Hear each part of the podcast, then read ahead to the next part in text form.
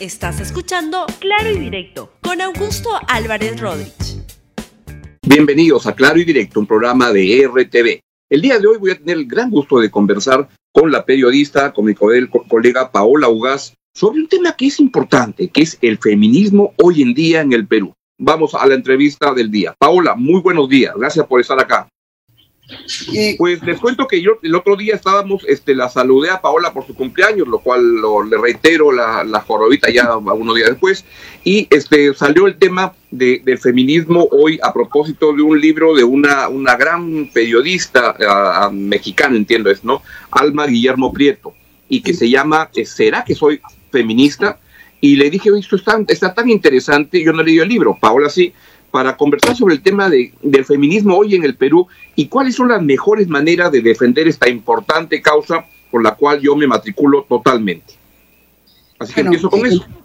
Sí, perfecto. Eh, el libro, de verdad que es, corto, chiquito, eh, está acá, ¿ya? ¿Será que soy feminista? Y me llamó mucho la atención a propósito de todo lo que está pasando. Ella se ha hecho las mismas preguntas que, que nosotros los periodistas, tú, Augusto y, y yo nos hemos hecho en estos tiempos de Me Too, ¿no es cierto?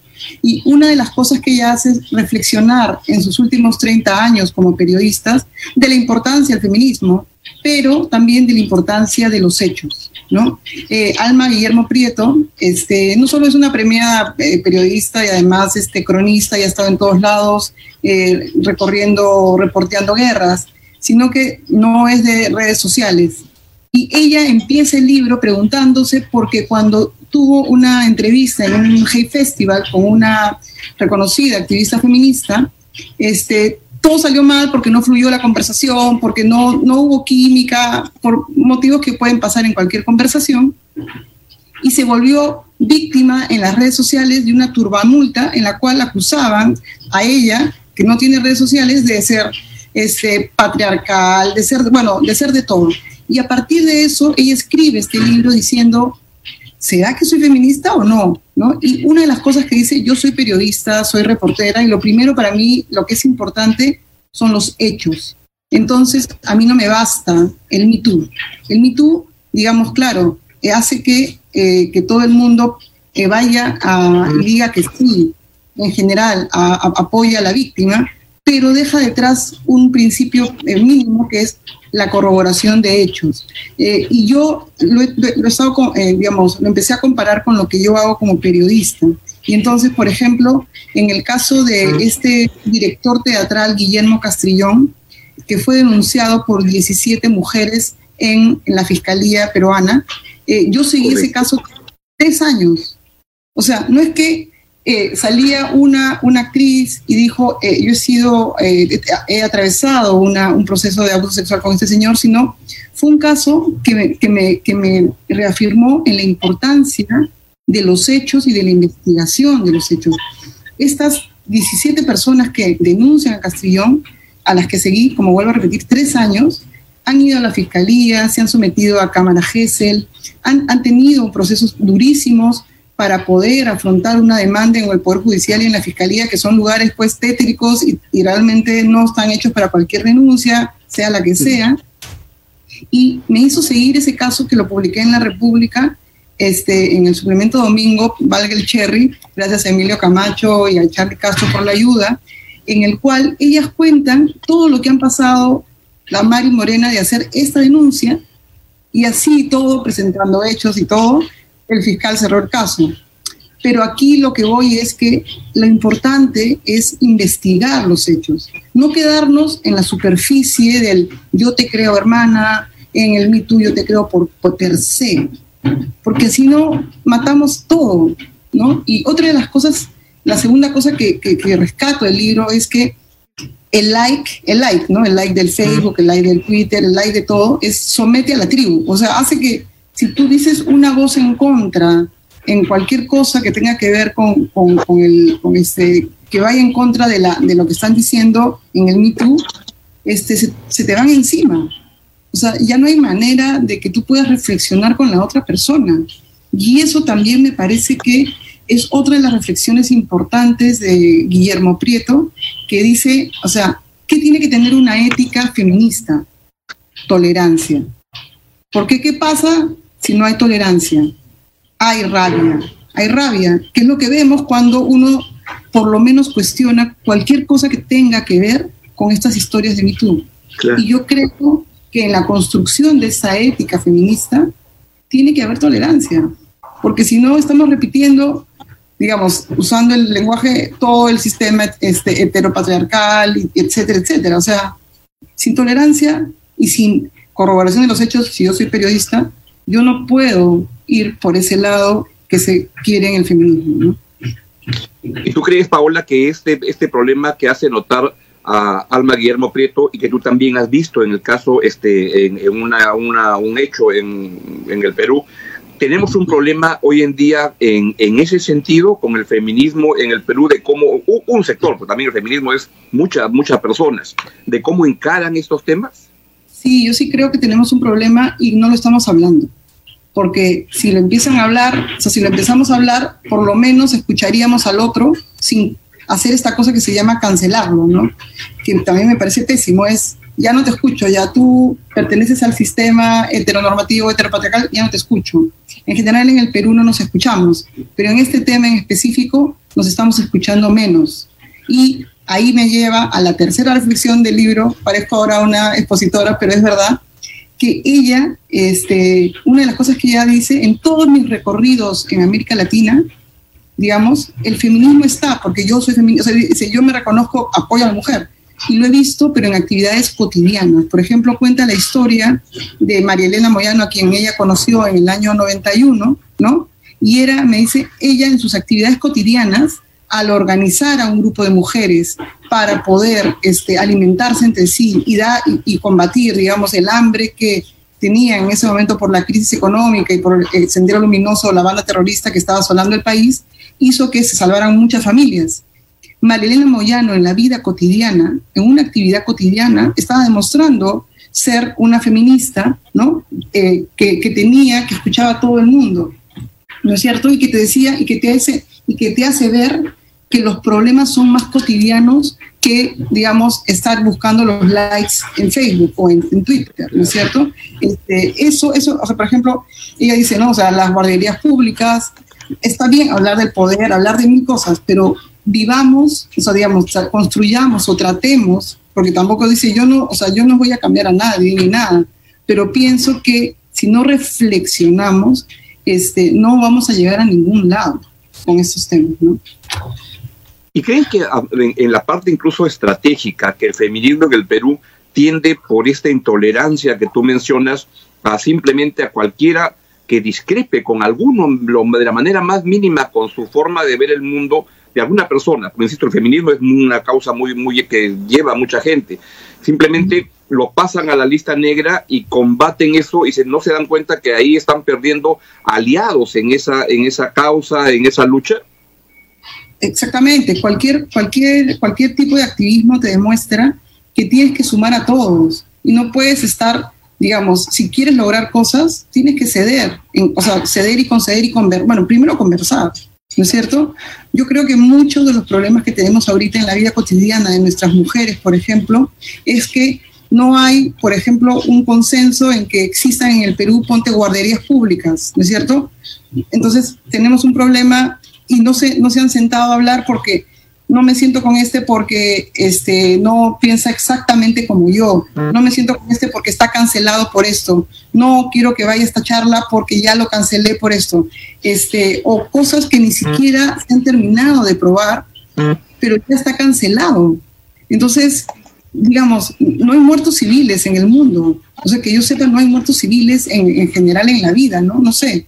Este, entonces, eso creo que hace que no nos escuchemos. Como digo, es un problema de larga data en este país y en América Latina, pero siento que en este problema es que no estamos avanzando en solucionar problemas que podríamos estar solucionando si se conversaran entre sí, por lo menos en los medios de comunicación, ¿no? O sea, poner en, o sea, poner en valor la importancia de una guardería pública, no estoy hablando de las guarderías privadas, sino la guardería pública haría que muchas mujeres pudieran trabajar sin ningún problema en su vida diaria, o hablar de la píldora el día siguiente, o no sé, problemas que están pasando. Por ejemplo, un problema que, que vive mucha gente que desgraciadamente le pasa, ¿no? Mujeres que son violadas y que llegan a un centro de salud y no les entregan el kit. El kit, ¿qué tiene un kit cuando te violan? Es unas retrovirales, una prueba, este, una OE, ¿no? Tiene un montón de cosas que no lo están haciendo.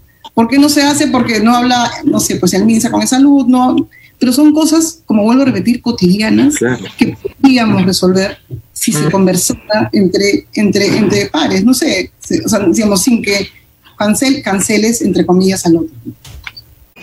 Paula, ¿y no será que lo que hay es que en esta causa este, tú eres feminista y periodista? Yo también soy periodista y feminista, pero hay otra parte, otra faceta que es el, el activista y que en algunos casos el activismo choca con el periodismo porque el activismo promueve su causa contra lo que sea y el periodismo busca la verdad, busca los hechos, busca tener puntos de vista distintos, darlos a conocer, hacer debates positivos que lleven a, avanzar. Y alguna gente este, feminista se mete al periodismo, pero no con esa búsqueda de la verdad, sino con un carácter de, activista. Y en ese caso se les confunde todo y le hacen un daño enorme a la, a la, a la causa del feminismo y también al periodismo. Claro, ya, ya, digamos, desgraciadamente los hechos pues no pueden, eh, sí chocan directamente, ¿no? O sea, no hay manera, no hay manera. Ha habido, o sea, digamos, tú no puedes ser, eh, no puedes mostrar una historia que, que haga, que diga que, por ejemplo, alguien que ha sido, digamos, eh, denunciado por tú si tú dices una historia de ese tipo y dices que las denuncias fueron, no estaban sostenidas en algo, este, se te van, o sea, ya no hay manera te cancelan, ¿no? No sé. Y usan las redes para armar unos cargamontones espectaculares. Sí, y, dejas de hablar de los temas importantes, como vuelvo a repetir, o sea, el acoso político a mujeres es muy conocido, pero, pero desgraciadamente tampoco se trata porque, como vuelvo a repetir, no sé, sentar a seis o, sea, algunas personas es, es, este, es, como, sería un tabú, digamos, ¿no? Y desgraciadamente en este tema hablar de tabús es, es complicado. No, no, quiero dar nombres, pero me da mucha pena que ver a gente, eh, ver a gente que está candidatando al Congreso y he visto que a las pobres las han hecho, pero puré.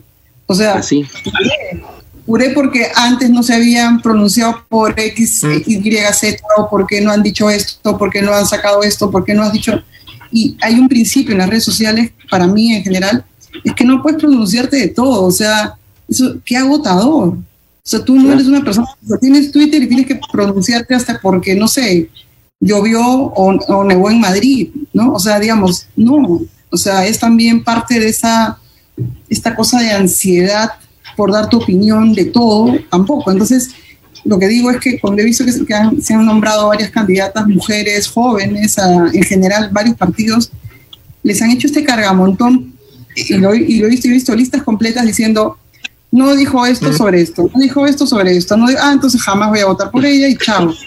Y, de verdad necesitamos que hagan listas, o sea, las pobres candidatas que las he visto ahí ni siquiera pueden responder. Y creo que ahora voy a dar los nombres, porque me da, lo, he visto hace tres días, he visto a Úrsula Moscoso, Sigrid Bazán y a Patricia Gamarra, ¿no? son dos partidos diferentes, pero a las tres, de verdad, si ustedes ponen sus, los nombres en los buscadores, van a ver cómo les han hecho leña, o sea, leña, leña porque, o sea, porque no dijeron X en el momento determinado, porque, no sé, no dijeron nada de la legal tal en el momento determinado, entonces ya están canceladas. Y eso realmente es preocupante en unas elecciones que ya comienzan, pero no solo pasa en o sea, pasa siempre. Entonces, sí. ¿Qué se puede hacer para, para, para, para, mejorar eso? Más allá de que, de que las redes a veces se vuelven en unos espacios, este, debo decir que Paolo Lugar fue quien en el año 2008 me dijo, tienes que estar en Twitter, cuando yo todavía no sabía ni qué lo que era Twitter. Y me metí. Y, y ahí lo veo, pero a veces veo como con, con, pavor este, las cosas que ocurren, son unas peleas y un encono y una... este hay tanta tontería de gente loca cuestionando todo. Pero ¿qué se puede hacer para mejorar incluso en el lado de, la, de las feministas? Este, para mejorar la, la, la, estrategia de su, de su causa. Yo creo que eh, lo que reflexionar sobre, sobre lo que es ser feminista, reflexionar sobre lo que se necesita ahora, ahorita en este país. O sea, yo desde mi lado que soy periodista y de verdad que siento que sí es importante conversar entre nosotros. O sea, sin que me vengan ahora mañana a decirme tú no eres o nunca fuiste o, qué sé yo, o me manden mi lista de cosas que, que he hecho que soy, no sé, que formo parte del, del sistema, qué sé yo, no sé, ¿me entiendes? Que me cancelen o que no me hablen, qué sé yo, me parece que conversar, hacer una mesa redonda sería ideal, sería, sería fantástico conversar de posiciones diferentes en el cual ya no nos, no nos este, cancelemos entre peruanos y peruanas por estos temas, ¿no? O sea, ha habido, o sea, digamos, ahorita el tema del Me Too aterra a mucha gente porque dice, uy, ya salí, ya salí en la página, ya mi vida se, no sé, pues perdí trabajo, me, me, fui, ¿no es cierto? Y no, tiene que haber un filtro mucho más allá, tiene que haber una conversación mucho más allá, qué sé yo, no, no es solo, este, apareces y ya ya nunca más te voy a volver a ver, ¿no? Entonces, eso creo que es lo que tiene que pasar, ¿no? Entonces, me parece que... También ver que, que, el mundo es más, por ejemplo, Paola veía en estos días que, que ponían que la, la, escena macabra esta de esta persona, ese señor Sillonis en, en el ascensor, lo ponían como un acto este, de machismo. Decía, eso no es machismo, es un pata que está este, desquiciado, que tiene un problema de salud mental, que es un gran problema pero eso no es la masculinidad y otra cosa, es este, es otra cosa. Es, un tema de salud mental y es un tema terrible, nos afecta, es otro, bueno, otro gran problema que tiene el Perú es el tema de salud mental no tratada, porque el señor además había, tenía denuncias de haber golpeado a su madre, entonces eso, eso no tiene que ver con el machismo ya, o sea, es, es un tema que va más allá de cualquier discurso. Y es más, si queremos cambiar los discursos y si queremos realmente cambiar que hayan medios de comunicación inclusivos, eso sería lo ideal, conversar, pero no decir, ah, eh, ya, ya no, chao, tú ya no, contigo no hablo, con, o sea, realmente eso es lo que queremos, o sea, no sé qué queremos, o sea, porque esa es mi pregunta ahorita, es, ¿qué queremos cambiar en el tema del feminismo? Por supuesto que está ahí y por supuesto que han habido diferencias y por supuesto son tiempos de cambio, o sea, obvio que son tiempos de cambio, pero es el mejor momento para conversar entre sí y apoyar, o sea, apoyar los cambios. Si nos cancelamos entre peruanos, díganme qué cambios vamos a hacer. O sea, yo converso con mis amigos y obvio, o sea, no sé, con colegas y siempre todos estamos, ¿no? Sabemos que vamos a hacer cambios. ¿Qué les digo yo? En términos laborales, pues yo trabajo hace ya 10 años con Pedro Salinas y entre los dos, mm.